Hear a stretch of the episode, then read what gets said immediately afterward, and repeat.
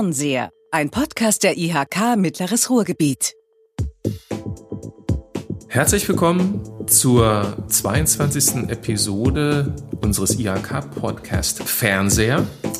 Mein Name ist äh, Stefan Postert. Äh, ich habe heute das Privileg, diesen Podcast moderieren zu dürfen. Und das ist mir eine besondere Freude, weil ich heute zwei sehr, sehr nette Gäste habe, die ich auch schon ein Stück weit länger kenne, zumindest einen von beiden. Und wir beschäftigen uns in diesem Podcast ja mit Themen, die in die Zukunft gerichtet sind. Und in dem Fall könnte man auch sagen, wir schauen heute über den Tellerrand, weil die meisten äh, oder viele von uns kennen das Thema, über das wir heute sprechen, eigentlich nur aus einem kulinarischen Kontext. Es geht nämlich um China. Und es geht um die Frage, welche Rolle hat eigentlich dieses Land äh, hat die Kultur, hat die Wirtschaft dort vor Ort für die Region hier an der Ruhr. Und darüber möchte ich heute mit meinen beiden Gesprächspartnern sprechen, die sich jetzt selber vorstellen und gleich für die Zuhörer. Beide sind mir gut bekannt, deshalb bleiben wir auch direkt beim Du und switchen nicht wiederum ins Sie. Und mein lieber Mario, wenn du dich einfach unseren Zuhörern mal kurz vorstellst. Stefan, lieben Dank für die herzliche Begrüßung und die Einladung zur IHK Mittleres Ruhrgebiet. Ich bin Mario Lukas und unterrichte an der Hochschule in Bochum die beiden internationalen Studiengänge Internationales Management und Außenwirtschaft und habe insgesamt fünf Jahre in China gearbeitet im Rahmen der deutsch-chinesischen wirtschaftlichen Zusammenarbeit. Meine Frau ist Chinesin und ich habe zwei Kinder. Ich baue zusammen mit der Industrie- und Handelskammer Mittleres Ruhrgebiet und der Wirtschaftsförderungsgesellschaft in Herne das China-Kompetenzzentrum Mittleres Ruhrgebiet auf.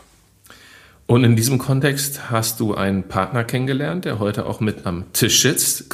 Ich bitte dich, vielleicht auch mal ein paar Worte zu dir selber zu sagen. Ja, sehr gerne. Vielen Dank an Stefan, IHK Mittleres Ruhrgebiet und äh, die äh, kurze Vorstellung von Mario. Äh, mein Name ist Schunk einfach Kö. Kö ist Vorname. Und äh, ich bin seit 2012 in Deutschland gewesen. Damals bin ich eine Austauschprogrammstudent in Bonn. Und äh, im 2014 habe ich meinen Bachelor absolviert. Und danach habe ich Master in, bei äh, AWTH Aachen studiert. Und danach habe ich meine eigene Firma gegründet in Düsseldorf, heißt Innobanks GmbH. Momentan arbeiten wir zusammen mit China Kompetenzzentrum at Ruhr mit Mario zusammen, helfen äh, die deutsche Unternehmen beim Markteintritt und Scale-up in China zu unterstützen. Vielen Dank. Das war im Grunde schon die Zusammenfassung dieses Podcasts. Vielen Dank dafür. Nein, Spaß beiseite. Mario, das Stichwort ist gerade schon gefallen, das China Kompetenzcenter äh, hier ähm, als Initiative, als gemeinsame Initiative auch mit der Stadt Herne. Worum geht's da genau? Stefan, lass mich eine Metapher benutzen, die Metapher der Brücke. Es geht eigentlich darum, dass wir Möglichkeiten und Märkte jenseits der Ruhe eröffnen und ähm, damit eben Möglichkeiten für hiesige Unternehmer ähm, bereitstellen, der Investitionen auf dem chinesischen Markt. Das ist eigentlich zusammengefasst der Hintergrund. Wie einfach fällt es dir dabei, äh, Interesse zu wecken bei unseren Unternehmern? Äh, wir haben ja rund 30.000 im mittleren Ruhrgebiet, in Bochum, Herne, Witten und Hattingen. Stößt du da auf viele offene Ohren oder stößt du davor viele verschlossene Türen? Also die Antwort soll doch ein bisschen differenziert ausfallen. Wir haben ja in der Region Unternehmer, Unternehmen, äh, die schon seit langen Jahren erfolgreich auf dem chinesischen Markt aktiv sind. Welche sind das zum Beispiel? Das ist zum Beispiel die Firma Reckli, das ist zum Beispiel die Firma Bochumer Maschinenfabrik, das ist die Firma Schwing, die durch den Aufkauf eines chinesischen Unternehmens eben auch äh, auf dem chinesischen Markt tätig ist. Und die Unternehmen, die bis dato noch gar keine Berührungspunkte haben, sind die in einem besonderen Fokus bei deiner Arbeit? Die sind natürlich auch in einem besonderen Fokus, weil es da zunächst einmal gilt, ähm, die möglichen Potenziale, die diese Unternehmen mitbringen, auf der einen Seite und die Möglichkeiten, die es für solche Unternehmen in China gibt, also diese beiden Aspekte zusammenzubringen. Da vielleicht versuchen, den kleinsten gemeinsamen Nenner zu finden. Aber das ist natürlich, wie du eingangs fragtest, nicht ganz einfach. Einfacher ist natürlich, wenn ein Unternehmen intrinsisch motiviert und interessiert ist und auch selbst die Notwendigkeit, die Möglichkeit erkannt hat, ja. die der chinesische Markt bietet. Ja. Okay, jetzt ist es so, du sitzt selber in Düsseldorf mit InnoBanks. Genau. Äh, merkst du da einen Unterschied, was die, die Haltung der Unternehmer angeht, in China Fuß zu fassen im Vergleich zu den Unternehmen, die du mit Mario jetzt hier äh, im mittleren Ruhrgebiet kennenlernst? Ist es eine, ist es eine andere, eine andere Mentalität? Ist es eine andere, ein anderes Mindset, was du hier wahrnimmst, oder kann man das durchaus miteinander vergleichen? Ähm, eigentlich so. Die Unternehmer oder die Kunden, die wir in Düsseldorf haben, weil wie wir kennengelernt haben, Düsseldorf ist ein bisschen mehr international, mit mehr globalisiertem Mindset als Ruhrgebiet. Das meint Düsseldorf. Genau. Ja. Genau, deshalb, ja. ja, richtig. Deshalb, ja, bei im Ruhrgebiet haben wir äh, am Anfang ein bisschen mehr Schwierigkeit, Vertrauen zu gewinnen und äh, Kunde zu bewerben. Wenn ihr jetzt auf Kunden und auf Unternehmen eingeht, äh, ist es euch egal, wen ihr ansprecht oder verfolgt ihr doch eine bestimmte Blickrichtung? Ich nenne mal ein Stichwort, was mir so in der Vorbereitung auch aufgefallen ist. Es gibt einen Masterplan Made in China 2025, äh, ausgerufen von der chinesischen Regierung. Da geht es ja ganz konkret um Leitindustrien. Wieso spielt dieser Masterplan bei eurer Arbeit, für eure Arbeit eine besondere Rolle?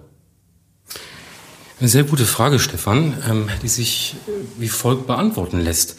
Es ist ja nicht unsere Aufgabe, 30.000 Unternehmen äh, des Mittleren Ruhrgebiets nach China zu bringen, sondern wir wollen natürlich auch Transaktionskosten unsererseits äh, gering halten. Das heißt, es macht durchaus Sinn, so wie das auch praktiziert wird, sich auf bestimmte Leitbranchen zu konzentrieren. Du hast den wichtigsten Strategieplan angesprochen. Made in China 2025 bedeutet eine komplette Restrukturierung der chinesischen Industrie anhand von zehn Schlüsseltechnologien. Mhm.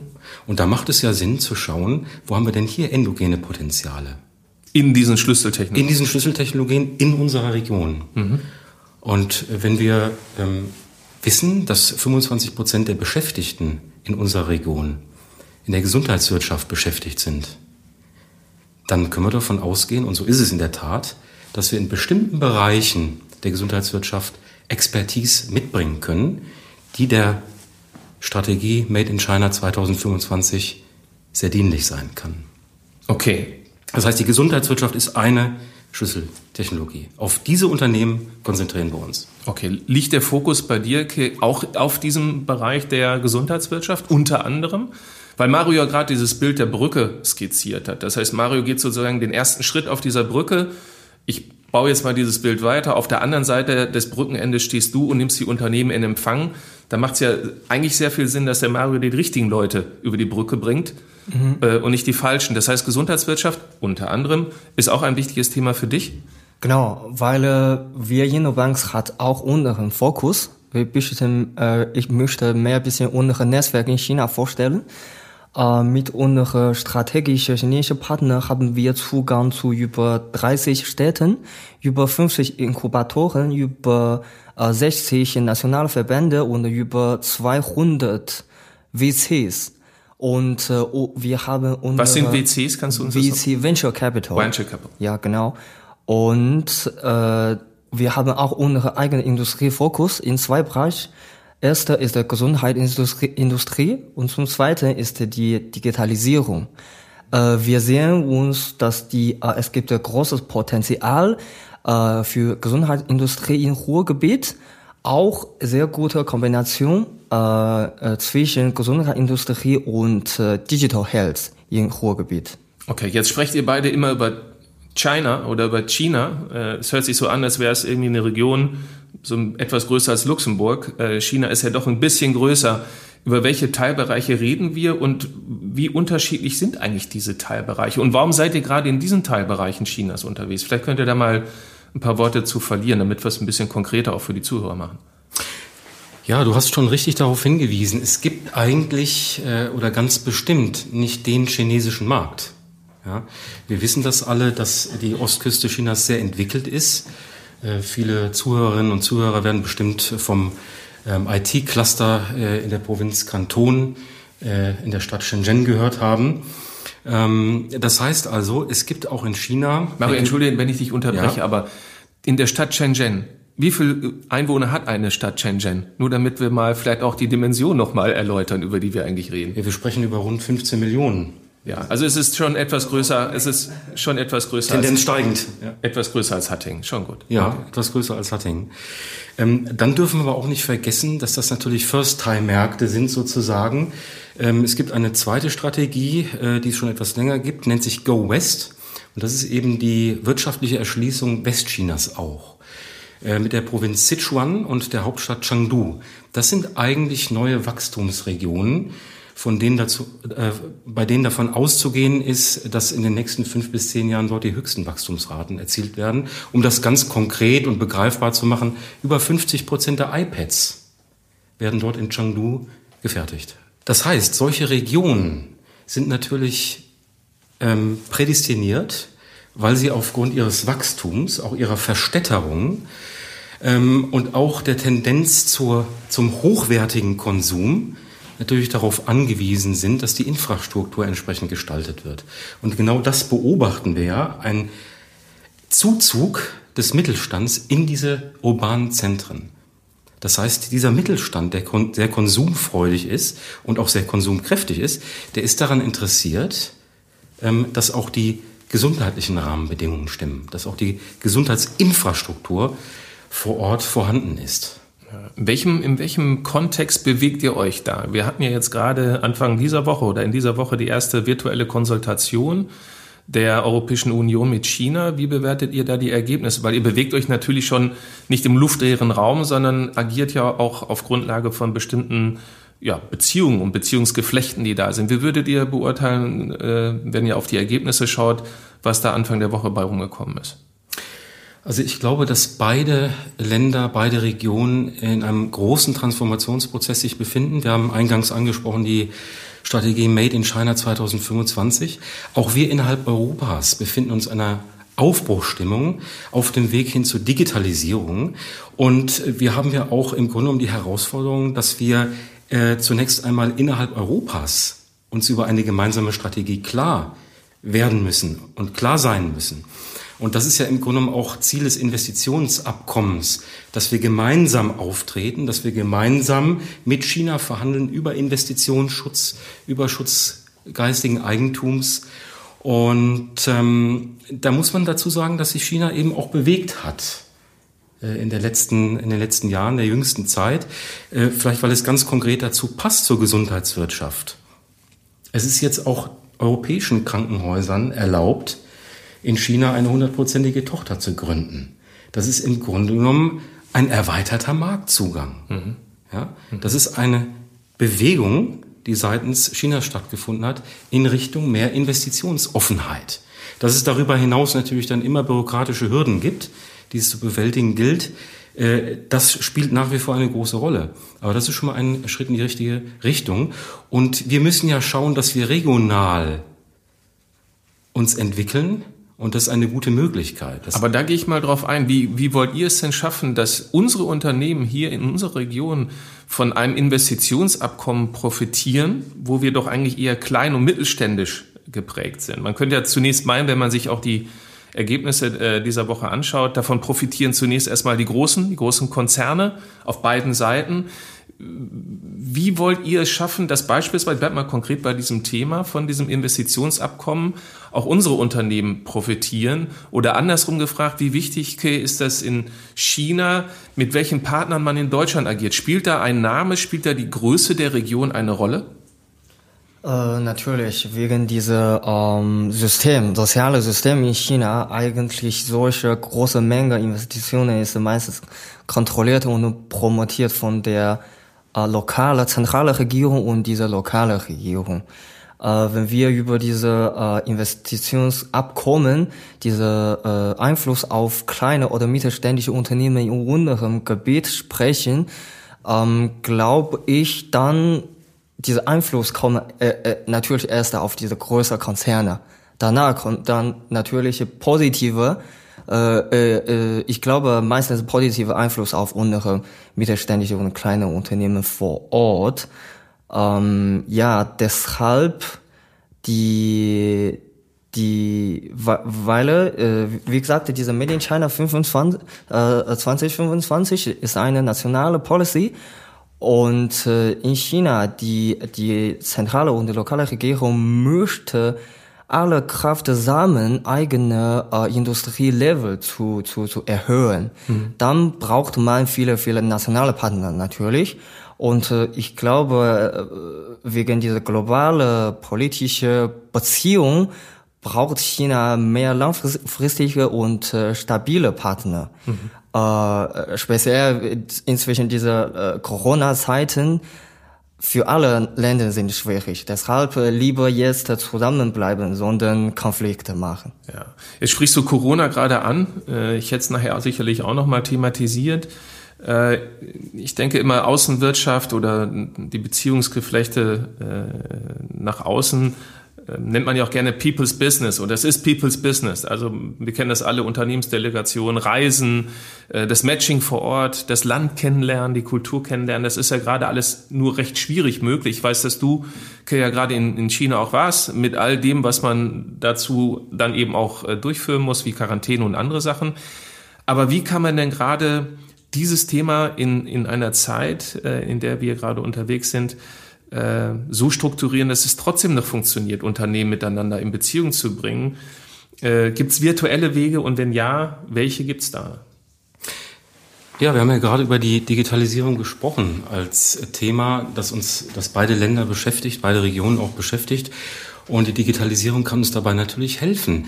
Ähm, auch die Zeit Coronas hat dazu geführt, dass eben dieses Netzwerken, diese Delegationsreisen, die ja dafür bestimmt sind oder dazu dienen, sich auch besser kennenzulernen, Vertrauen aufzubauen, dass diese Zeit, die eben weggefallen ist, diese Möglichkeit, die eben ähm, persönlich weggefallen ist, dass die sehr gut genutzt werden konnte, mithilfe der digitalen Medien und der Digitalisierung.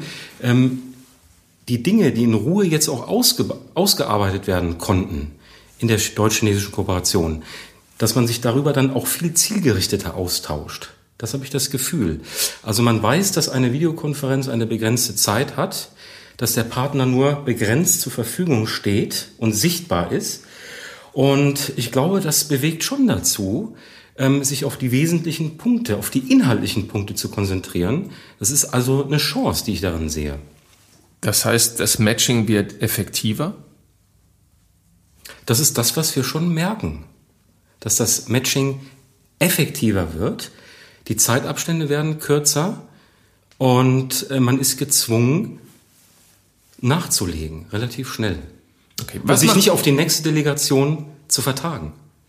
Was mache ich jetzt als Unternehmerin, als Unternehmer, wenn ich konkretes Interesse habe, mich mit dem chinesischen Markt äh, auseinanderzusetzen, dort den Markteintritt äh, mir zu, auch zu überlegen, wie gehe ich da auf euch zu, was muss ich da tun, was ist die Voraussetzung, vielleicht fangen wir damit mal an, was ist überhaupt die Voraussetzung, damit ich mich ernsthaft mit dem Thema Markterschließung China auseinandersetzen sollte? Aus unserer Erfahrung, diese, dieses Markt oder diese erste Hürde, die man überschreiten müssen, bevor man nach China geht, ist diese Mindset aber, aber du hast gesagt, die hat schon richtige Interesse an China-Markt. Dann die zweite, äh, zweite größte Hürde ist der Partner zu, auszusuchen. Weil äh, wegen kulturelle, systematische und äh, die Kommunikation und le äh, auch legale Probleme oder Schwierigkeiten wird man in China alleine nicht schaffen. Deshalb, das ist auch diese diese Funktion von unter, die, die, die Metapher, die Brücke, mhm. die wir, äh, die wir Innobank zusammen mit China Kompetenzzentrum zusammen aufgebaut haben, diese Funktion steht da. Wir versuchen immer zielorientierte Matchmaking zu machen und bringen diese richtige potenzielle Partner äh, zusammen mit unseren deutschen Unternehmen. Und dann kann man detaillierte Gespräche führen und möglicherweise kann man, kann man schon schnell einen Vertrag abschließen. Ja, vielleicht noch ergänzend ist es ganz wichtig natürlich in allen Phasen, die du schön beschrieben hast, auch Vertrauen äh, zu, aufzubauen. Und da ist es natürlich auch wichtig, dass wir das Engagement, das wir eingangs besprochen haben, der Unternehmen, die sich hier im Mittleren Ruhrgebiet schon engagieren, dass wir das Engagement eben auch äh, aufarbeiten, dass wir das auch nutzen, dass wir die Erfahrungen nutzen, die hiesige Unternehmen schon auf dem chinesischen Markt gemacht haben und anreichern durch unsere jeweiligen Kompetenzen und Erfahrungen. Und der nächste Schritt äh, wird dann auch sein, dass wir von diesen Erfahrungen berichten. Das heißt, wir werden konkret in Form von Veranstaltungen auch auf hiesige Unternehmer zugehen und die Möglichkeiten, die Markteintrittsmöglichkeiten äh, des chinesischen Markts darstellen. Okay. Okay, du hast gerade angesprochen das Thema Inkubatoren, Incubator. Ja. Ähm, ist China auch ein Thema für Startups, für deutsche Startups, für deutsche Scale-Ups, die sagen, du hast VC angesprochen, also Venture Capital. Mhm.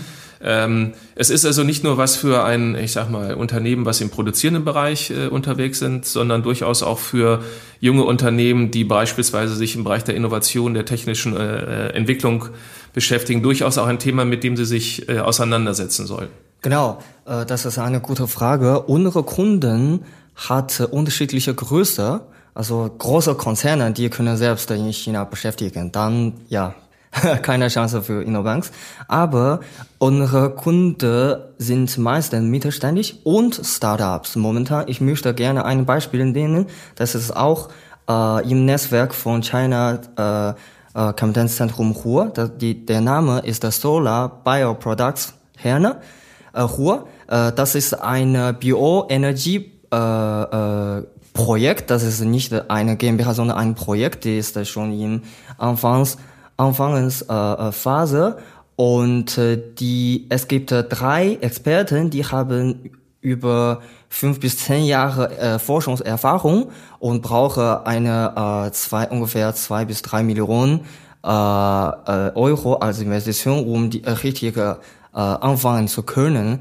Äh, solche solche Hochtechnologie äh, sind für chinesische Investoren oder große Konzerne auch interessant, äh, weil für China diese Tür ist ganz offen. Nicht nur nicht nur die diese Unternehmen mit äh, reife Produkte kann nach China gehen, sondern diese äh, kleinen Startups sogar diese Projekte können auch eigene Kanal oder eigene potenzielle Partner in China finden. Okay, reden wir da von privatem Venture Capital oder äh, reden wir da auch von staatlichem Venture Capital? Äh, es kommt drauf an. Äh, äh, innerhalb unserer äh, über 200 WCs, über 60 Prozent sind staatliche Fonds und der restliche sind ganz internationale private Fonds. Ich glaube ähm, auch nochmal zur Ergänzung, dass der Kir das schon ganz schön dargestellt hat. Er hat das, dieses Spin-off Solar Bioproducts äh, mal kurz dargestellt und die Funktion, das ist eben auch nochmal wichtig zu betonen wo liegen eigentlich dann auch mit Blick auf die kleinen mittelständischen Unternehmen in unserer Region, wo liegen denn die Stärken unserer Region? Und die liegen eben darin, dass wir hier eine extrem hohe Hochschuldichte haben, die größte eigentlich in Europa. Das muss man sich mal wieder vor Augen halten. Und wir haben viele kleinere Unternehmen, die genau an der Schnittstelle zur Gesundheitswirtschaft und IT äh, agieren, ähm, die innovative Ideen mitbringen und es müssen ja nicht immer die Großen sein. Gerade die Großunternehmen haben, wie gesagt, eigene äh, Abteilungen und ähm, sind eigentlich nicht auf uns angewiesen, sondern es sind gerade diese kleinen Unternehmen, die guten Ideen haben, auch Hidden Champions zum Teil. Äh, da braucht man keine Angst zu haben, dass sie direkt kopiert werden in China, sondern die können auch einen Beitrag leisten. Ja? Das, das heißt sind also Startups natürlich, junge Menschen. Das heißt also, Berührungsängste sind völlig unangebracht. Äh, sie sind nicht ganz unangebracht. Äh, natürlich gibt es noch unterschiedliche Vorstellungen, äh, was geistiges Eigentum anbelangt, die aber kulturhistorisch gewachsen sind. Das sind unterschiedliche Evolutionen. Die braucht man gar nicht zu bewerten. Die machen alle ihren Sinn. Und ich möchte noch mal kurz zum Thema Kopieren was sagen. Also Innovation bedeutet nicht nur aus meiner Sicht, ähm, immer etwas grundlegend Neues zu entwickeln, sondern Innovation, und ich glaube, da ist die Region auch stark hier, Innovation kann auch bedeuten, aus chinesischer Sicht, dass man ähm, Technologien verfeinert, weiterentwickelt, ich nenne mal ein kurzes Beispiel. Die Chinesen haben begonnen, das aus ihrer Sicht überlegene Betriebssystem Android auf iPhones äh, laufen zu lassen. Sehr erfolgreich. Das ist ein schönes Beispiel. Äh, wir wissen auch, ohne jetzt weiter ausholen zu wollen, dass die persische Medizin immer gelobt wird, aber die Perser haben auch nichts anderes gemacht, als die griechischen Entdeckungen und Innovationen zu systematisieren und zu ergänzen. Ja? Das heißt also, vor dem Hintergrund bekommt äh, Imitation einen anderen Stellenwert, eine andere Bedeutung. Ja? Mir kommt gerade der Gedanke, äh, ob, ob das dann auch ein Thema sein könnte, also das Thema China, äh, wenn ich an, an das doch recht große volkswirtschaftliche Problem äh, denke, was wir auch schon mal in einer der Sendungen thematisiert hatten, nämlich das Thema Unternehmensnachfolge. Da geht es ja genau um die Frage, äh, wie führen wir eigentlich hochinnovative äh, Unternehmen, Corona hin, Corona her. Äh, nach dieser Pandemie und ihren Folgen weiter. Äh, das ist ja ein Riesenproblem, auf das wir dazu steuern. Äh, insofern vielleicht auch ein Thema, mit dem sich das Kompetenzcenter Roda mal auseinandersetzen könnte. Ähm, inwieweit aber, und das ist jetzt nochmal meine Frage, ist eigentlich dieser Aspekt des zunehmenden Protektionismus, den wir jetzt nicht zwingend in China, aber in anderen Ländern ja erleben und auch dem, dem Ausruf der Zielsetzung, Liefer- und Wertschöpfungsketten äh, stärker zu regionalisieren, eigentlich für das, was ihr beide da gerade versucht aufzubauen, eher kontraproduktiv? Also ich glaube. Oder hinderlich. in, der so in der Entwicklung, wie bei fast allen Entwicklungen, liegen immer Chancen und auch Herausforderungen und Probleme. Ähm, den Trend, den du beschrieben hast, äh, der zeigt sich natürlich und du hast darauf hingewiesen, nicht erst seit Corona, sondern wir kennen alle die Handelsstreitigkeiten zwischen der äh, Volksrepublik China und den USA auch.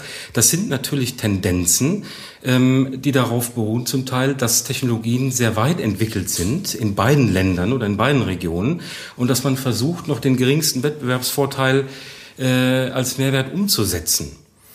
Ähm, dass das so nicht funktionieren wird. Ähm, ich glaube, das Corona-Beispiel zeigt auch, dass die Kooperation, dass die Zusammenarbeit doch weiterführt als die Abschottung. Äh, wir können überlegen, wo wir bei bestimmten Industriezweigen äh, vielleicht etwas mehr uns engagieren äh, im, in der Wertschöpfungsketten, äh, im Wertschöpfungskettenanteil und Portfolio. Aber äh, insgesamt, glaube ich, sind die Chancen höher, wenn wir zusammenarbeiten. Vor allem, weil wir auch sehr viele komplementäre äh, Angebote haben. Also ähm, und gemeinsam Technologien weiterentwickeln können. Du hast es ja vorhin auch schon angesprochen. Du hast ja auch den Wissenschaftsstandort äh, Ruhrgebiet angesprochen mit seinen über 20 Hochschulen und Universitäten, die wir ja haben. Ähm, wir haben da ja auch eine enge Verknüpfung. Wir haben ja auch Partnerschaften zwischen unseren Hochschulen und auch Hochschulen in China. Äh, wie wichtig oder welche Rolle spielen in diesem Zusammenhang eigentlich Städtepartnerschaften? Wir haben ja eine Städtepartnerschaft recht neu von der Stadt Herne, die, ich denke, in diesem Podcast auch nicht unerwähnt bleiben sollte, wo das China äh, Kompetenzcenter Ruhr ja auch eine Rolle spielt. Vielleicht, Mario, kannst du uns da nochmals kurz skizzieren, worum es dort genau in dieser Städtepartnerschaft geht und warum die eigentlich wie die Faust aufs Auge passt? Mhm. Also die Städtepartnerschaft, von der du redest, besteht zwischen der Stadt Herne und der Stadt Luzhou. Luzhou ist eben auch eine Stadt in der Provinz Sichuan im Großraum Chongqing, Chengdu, ähm, einem sehr aufstrebenden, dynamischen, einer dynamischen Wirtschaftsregion. Und man versucht natürlich ähm, über diese erste Form der bilateralen Zusammenarbeit, des sich Kennenlernens, versucht man natürlich auch potenzielle wirtschaftliche Kooperationen etwas reibungsloser anlaufen zu lassen. Ja, durch Aufbau von Vertrauen, durch, durch das, die Förderung und die Weckung des gegenseitigen Interesses. Und wir haben gestern eben eine Konferenz gehabt in Ningbo zur Talentförderung in der deutsch-chinesischen ähm, Wissenschafts- und äh, Technikkooperation. Da haben wir eben auch die Rolle besprochen, die Funktion, die Städte und Regionen einnehmen können, eben als Plattform, ähm, auch als Förderer ähm, dieser Zusammenarbeit. Denn eines ist klar, wir sprechen bei einem Engagement hiesiger Unternehmen oder generell ausländischer Unternehmen in China, sprechen wir um über keine, keine leichte, ähm, sagen wir mal, kein leichtes Geschäft, was innerhalb weniger Tage zu erledigen wäre, sondern ein ganz wesentlicher Aspekt ist eben die gute Beziehung zur Regierung, ähm, zu den chinesisch-politischen Verantwortlichen. Ähm, das ist etwas, was Unternehmen aller Größenordnung immer im Hinterkopf haben müssen. Ja, okay. Das, ja. Okay, er hat es ja gerade schon angesprochen. Da wollte ich auch noch mal drauf eingehen. Wir reden jetzt über Städte mit 15 Millionen Einwohnern, ja. hatten wir ja gerade schon auch angesprochen. Wie wird denn eigentlich eine solche Region wie die unsere dann wahrgenommen? Wird sie nicht dann eher wahrgenommen als Rhein-Ruhr-Region? Äh, selbst da haben wir ja nicht annähernd so viele, so viele Einwohner, äh, wie wir sie jetzt äh, in dieser einen Stadt, die gerade benannt wurde, äh, haben. Also sind wir ein, ein Teil auf der Landkarte Oder schafft ihr schon einen besonderen Fokus, also das Brennglas ganz besonders eben auf diese Teilregion auch zu legen? in China? Also die, die Wahrnehmung dieser Region, ist das auch eine Aufgabe, die du für dich siehst oder geht es wirklich nur um das gezielte Matching, also der, der Unternehmen? Oder geht es auch um die Wahrnehmung der Region, diese zu schärfen? Bei Mario weiß ich das, da ist das so. Ist es bei dir auch so? Ähm, das ist eine sehr gute Frage. Also, ähm, also immer, immer so. In China, also äh, alle alle internationale Geschäfte, äh, wenn man richtige Geschäfte in China machen, betreiben möchte, braucht man enge Beziehungen mit der Regierung. Das, weil wegen äh, sozial, soziale System, ähm, diese Regierung hat, hat viele, viele, viele, viele äh, Einfluss, viele Aspekte auf äh, unterschiedliche Unternehmen. Und es gibt drei wichtigste Faktoren, wenn man beim Markteintritt und Scale-up in China zu beachten oder die drei Faktoren, die man davon Unterstützung brauchen. Die erste ist äh, Finanzmittel. Das ist schon klar, von staatlicher Fund oder von dem privaten Fund, das ist schon klar. Und zum, zum zweiten ist äh, die äh, lokale Industrienetzwerk. Da, davon braucht man, äh, findet man äh, äh, Vertriebspartner, Endkunde so.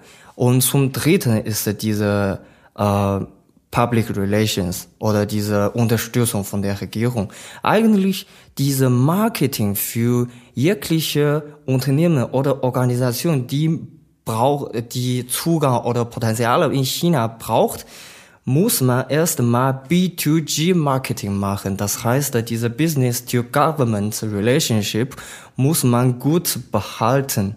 Das ist, äh, ich, ich nenne die als die dritte Faktor. Eigentlich, meiner Meinung nach, ist die wichtigste Faktor in China. Da Und da steht ihr, da steht ihr den Unternehmen ja auch zur Seite. Ähm, wie ist denn euer konkreter Fahrplan? Wie geht's jetzt weiter? Noch sind wir in der Zeit der Pandemie, noch sind wir in der Zeit äh, eingeschränkten, eingeschränkter Aktivitäten, zumindest physischer.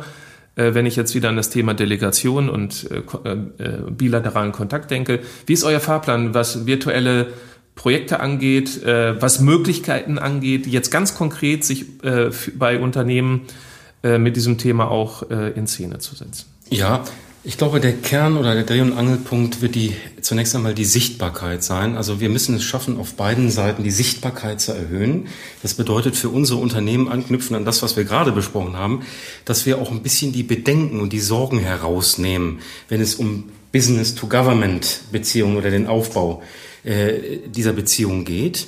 Ähm, und wir müssen die Sichtbarkeit herstellen, natürlich auch bei den Unternehmen in China äh, und den Regionen in China, den politisch Verantwortlichen, was ist eigentlich unsere Region imstande zu leisten? Welche Potenziale haben wir eigentlich? Welche Stärken haben wir? Welche Komplementäre äh, sind hier vorhanden? Das heißt, wir müssen ganz konkret in den Dialog gehen, in den virtuellen Dialog, anders geht es im Moment nicht. Und ähm, über InnoBanks ähm, haben wir äh, jetzt bereits schon den Zugang zu wichtigen Konferenzen und, und zu wichtigen Messen, virtuellen Messen in China, auf denen wir uns als Region insgesamt, aber eben auch jedes einzelne Unternehmen der jeweiligen Stärke präsentieren können. Und das ist schon ein erster Schritt in Richtung Sichtbarkeit. Ähm, denn die Brücke, um jetzt nochmal auf das, die Eingangsmetapher zurückzukommen, die Brücke muss ja erstmal sichtbar sein. Ich muss ja wissen, äh, wo ein Übergang ist. Also müssen wir gemeinsam Sorge tragen, dass der Corona-Nebel sich lichtet, äh, die äh, Brücke sichtbarer wird. Ähm, ja, die Zeit ist schon äh, fast, fast vorüber, die wir uns äh, vorgenommen hatten für dieses Gespräch. Ähm, ich hoffe, dass jetzt auch klar geworden ist, warum es schon relevant ist, wenn in China ein Sack Reis umfällt und dass es nicht spurlos an uns äh, vorbeigeht. Ähm, ich möchte aber noch abschließend, die Frage muss mir äh, gestattet sein, einfach nochmal jetzt tatsächlich mit Blick in die nächste, in die nächste Zeit äh, zu schauen. Wie würdet ihr äh, die Situation einschätzen, was muss sich so vom, vom Mindset nochmal verändern, äh, auch ähm, also von der Offenheit anderen Märkten gegenüber im Kontext dieser Pandemie, weil ich habe es ja gerade schon angesprochen, die Gefahr von Protektionismus, die Gefahr von sich immer stärker äh, einigelnden Märkten ist vorhanden. Äh, was ist da die größte Voraus Herausforderung, um diese Chance China tatsächlich auch nutzen zu können? Ich möchte eine chinesische Wort hier als Beispiel nennen. Äh, auf Chinesisch heißt Weiji, auf Deutsch, äh, das ist eine, eine chinesische Worte, aber es gibt positive und äh, negative Seite. Die, die erste äh, Chinesisch ist Wei, Wei bedeutet Risiko. Und die zweite ist Ji, Ji bedeutet Chance. Also in China, diese zwei Worte, Wörter bleiben immer zusammen. Deshalb, aus meiner Meinung, Corona ist ein großes Problem für alle.